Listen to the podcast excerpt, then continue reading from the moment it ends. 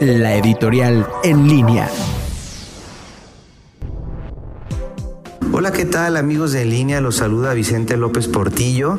En esta ocasión para hacer una alerta sobre los fraudes cibernéticos. Como todos lo hemos vivido en esta pandemia, pues hemos utilizado con una mayor frecuencia tanto nuestras tarjetas de crédito o débito para hacer operaciones a través de comercio electrónico o de aplicaciones. Esto también, por otra parte, lo han aprovechado los delincuentes para tratar de robar nuestra información eh, con cifras de la Conducef, ya de los fraudes que se presentan, el 65% tienen que ver con estas modalidades eh, cibernéticas y se han incrementado en aproximadamente 36%.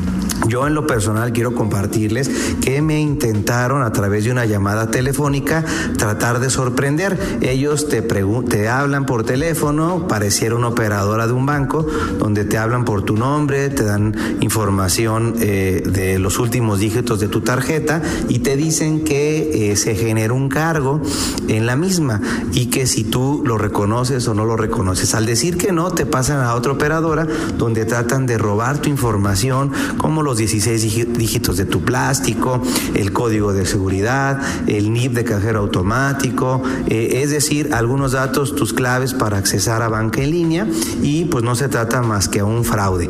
Eh, hay que tener mucho cuidado y estar muy alertas porque este modus operandi se ha venido incrementando en estos momentos. Mi recomendación, desconfiar de cualquier eh, llamada que te den o de las ofertas o de alguna oferta que te hagan por teléfono. Hay que verificar siempre los detalles del vendedor y de la empresa, nunca proporcionar datos personales y siempre verificar o en su defecto pues hablar a los teléfonos que conocemos del banco para confirmar si no hay algún cargo en nuestras cuentas.